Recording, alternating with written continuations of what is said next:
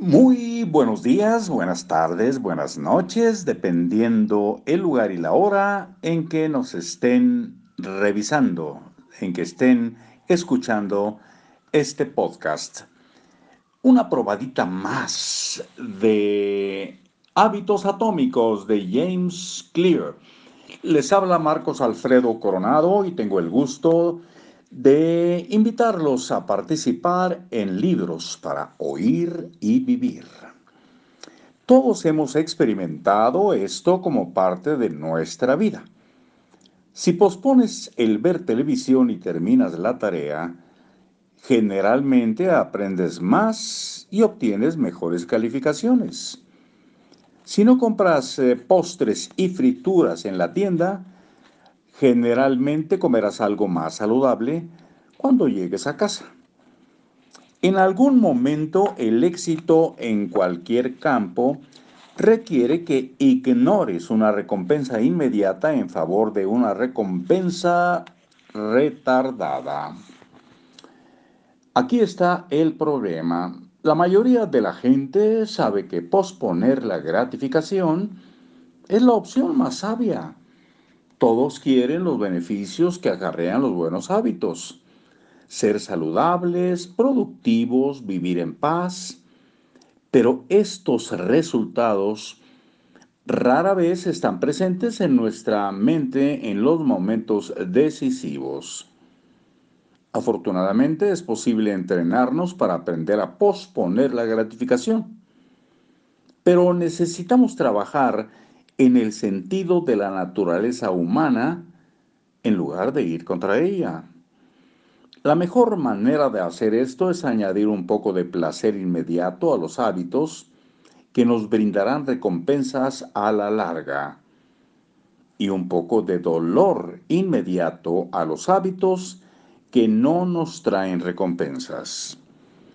Subtítulo Cómo convertir la gratificación instantánea en ventaja. Lo fundamental para que un hábito permanezca consiste en sentirse exitoso, incluso si es en forma modesta. El sentimiento de éxito es una señal de que tu hábito rindió frutos y de que valió la pena el esfuerzo. En un mundo perfecto, la recompensa por un buen hábito sería el hábito por sí mismo. En el mundo real, los buenos hábitos tienden a volverse valiosos solamente después de que te han proporcionado algo bueno. Durante las primeras etapas, todo es sacrificio. Has ido al gimnasio algunas veces, pero no eres ni más fuerte, ni estás en mejor forma, ni eres más veloz. Al menos no de manera evidente.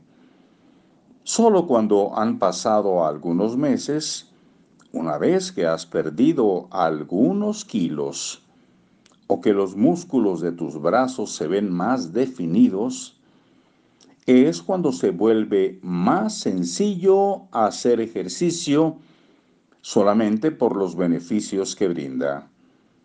Al principio, necesitas una razón para mantenerte en el camino.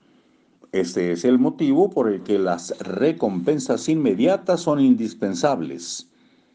Te mantienen emocionado, mientras las recompensas retardadas se acumulan en el fondo. De lo que realmente estamos hablando en este momento, cuando nos referimos a las recompensas inmediatas, es de la, de la terminación de una conducta la terminación o el final de cualquier experiencia es fundamental porque tendemos a recordarlo más que otras fases. Todos queremos que el final de nuestro hábito sea satisfactorio. La mejor manera de lograrlo es usando el reforzamiento. Esto se refiere al proceso de usar una recompensa inmediata para incrementar las probabilidades de repetir, una conducta. La acumulación de hábitos que revisamos en el capítulo 5 vincula tu hábito a una señal inmediata que vuelve evidente el momento de empezar. El reforzamiento vincula tu hábito con una recompensa inmediata, lo que hace que la conducta sea satisfactoria cuando la terminas. Y nos oímos muy pronto. Hasta ese momento.